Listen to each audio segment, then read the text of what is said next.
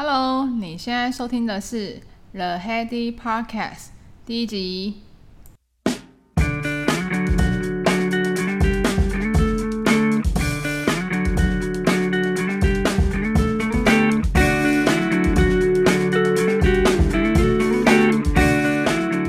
终于在缓慢的步调产出了第一集。主要在这边想跟大家分享的是一些好用的工具、读过的文章和个人业务的经验分享，希望能帮助到大家。第一集想跟大家聊聊资讯焦虑症。你有觉得每天都有看不完的文章、网络订阅和书籍，更不用说还有工作上面的各种资料。生完小孩之后，下班的精华时间都先留给了小朋友。能好好完整有自己的时间，大约大概是十点到十一点，时间真的很珍贵。在剩余的有限时间里，有这么多的资料要看，前阵子让我超级焦虑。我用这四个方法来降低我的焦虑感。方法一：社群过滤。这个名词是最近才被提倡的。方法是先减少干扰的来源，社群平台，例如像 Facebook、Instagram、YouTube。一不小心都会变成干扰你的来源。平台内有很多的订阅、广告、社团，先好好的过滤，把不必要的社团追踪取消掉。我自己定义的不必要的社团的形态是，可能是一些明星啊、网红的私生活的平台、团购网这些东西累积下来，真的很容易偷走宝贵的时间，还有不小心就花了不该花的钱。然后更糟糕的是，你点越多这些相关的资讯，Google 演算法就会自动再推荐类似的频道给你，然后就是没完没了。你可以先 focus 一个学习的方向，排除掉上述的杂讯之后，多点击一些你可能正在学习的主题，还是真正感兴趣的事情，例如投资理财啊、心理学、管理，还是一些你想读的一些小说类别，训练你的 Google 演算法。帮你推荐你需要的资讯，他才不会一直推荐你一些就是你可能不太需要的杂讯这样子。我发现经过简化的订阅，只留自己感兴趣的、关注的，才不会不小心被耸动的标题给吸引去这样子。方法二，避免一直重复阅读同类型的题材。你可能没有注意到，你都在阅读同一类的文章。以我自己为例，翻开我的近期的阅读的书单，前阵子我在阅，我都在阅读类似像《成功人士的七个习惯》、《成功的秘密》与《成功有约》、《再见平庸世代》这些书单有一些共通的特点，就是在探讨成功人士有哪一些共通的特质。回头看，我才知道，我最近都在读类似的书籍，这些书也都算不错，但其实几本。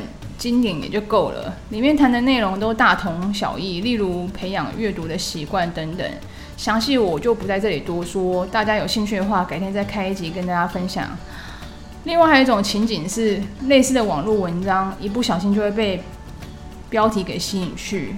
例如，呃，对我来说，像呃有效的准备多义的七种方法，如何短时间内学好英文，多义的高分得分技巧。如果是心法类的分享，不是解题的分析，其实说来说去都是那一些，倒不如把时间用来好好背几个单字，还是念一些句子比较实在一点。类似同质性的阅读，读多少才够？我认为只要能够吸收，自己整理出一套系统，理解大家谈的共通点，然后能够提出自己的见解，就可以往下个感兴趣的议题来建立书阅读书单。这样就可以避免一直在同一个葫芦里打转太久，自己都不知道，浪费自己的时间。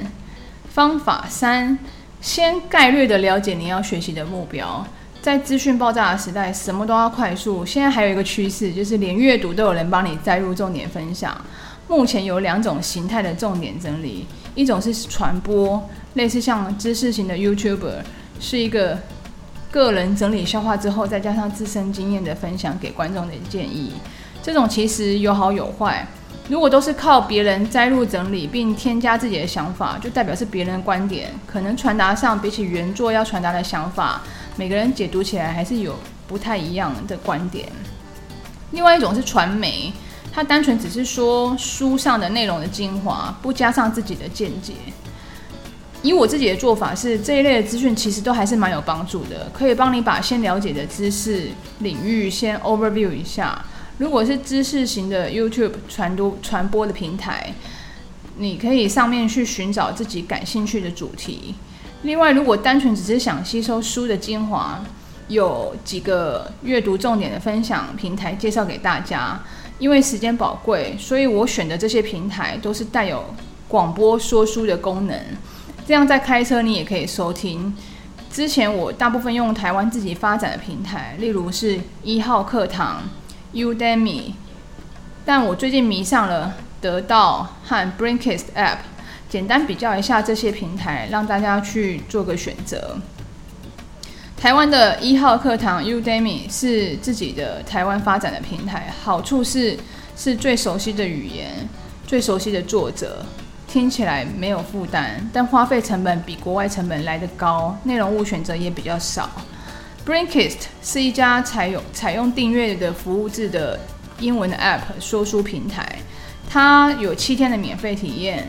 那它的呃一个月的订阅的话，换算成台币大约是两千多块左右，然后摘录的重点整理大约是十五到三十分钟。比起其他平台，我觉得价格还是稍微高了一点，但它是呃英文的原汁原味，所以它的一些呃提供的速度是所有平台里面最快的。如果你要吸收国外的平台，你自己英文英文能力又 OK 的话，这是一个还可以考虑的一个 App 的选项。那最后一个平台是得到，是我最近疯狂迷上的平台。主要它是大陆的 app 没有错，可是因为它的一些 CP 值，然后里面的主题课程、有声书，订阅一个类似像北大经济呃教授提供的专栏，固定的费用大约是一百九十九块人民币，大约是一年九百块，我觉得非常值得诶。那你也可以选择单独购买一本书，一本书大约是五块人民币，然后大约翻大约折合台币。二十二块，那是单本购买。可是它有就是超杀的杀手锏，是一年的无限制的呃听书的服务，VIP 的呃 package 折扣的话，大概是一年大概两千块台币。那你就是可以无限的听里面的呃一些书斋的重点整理。那里面书也是都是可能是国外发行的新书，请专家在读后做一个整理。那这个平台呢，优点是便宜又快速，又是中文的语系。缺点的话，这个其实毕竟还是大陆平台，说书的人有大陆腔就是当然的，看你可不可以接受。那还有在这个平台里面，我也不太会去会去选读类似像家庭、亲子啊、投资大陆之类的书斋，因为毕竟这有一些呃，就是个人的考量啊。我觉得一些里面的一些大部分的一些方向来讲，其实是真的很棒。最后一个方法是深度的学习。如果看完上面的一些呃人家的，不管是知识型 YouTube 还是一些得到的整理的平台，听完觉得整理得很不错，或者是你觉得说这个是一个经典的书籍，想要深入去了解的话，我还是会去找原著来看看。往往自己看完之后，还是会有不一样的感触跟想法。看书可能收到的资讯虽然不是最新的，可是但有可能往往是经典。那作者已经消化整理过，有系统的呈现，这些都比网络零散的片段分享来得好。只有自己整理过、读过，好像才会有自己的一些想法，那才有办法提出自己的看法。那我觉得在这个时代还蛮重要的。因为以前好像都是比较是老师教我们怎么做，我们就怎么做。爸妈在我们成长的过程当中，好像也是直接引导我们如何选择，没有很多的练习。到底我的想法是什么？对于别人给的意见有没有更好的做法？往往这一块就是在台湾的教育的的成长环境下面，这一块环节比较弱一点。那以上这四个方法，就是能让我的焦虑就是可以减轻蛮多的。整理一下这四个方法的总结。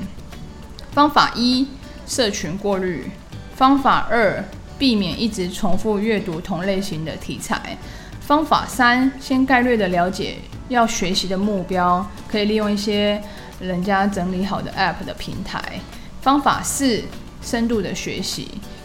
以上就是今天的内容。如果想要看这一集的文字稿，可以到我的 Blogger，也欢迎到我的 Instagram、Facebook 留言。感谢你的收听，那我们下集见啦，拜拜。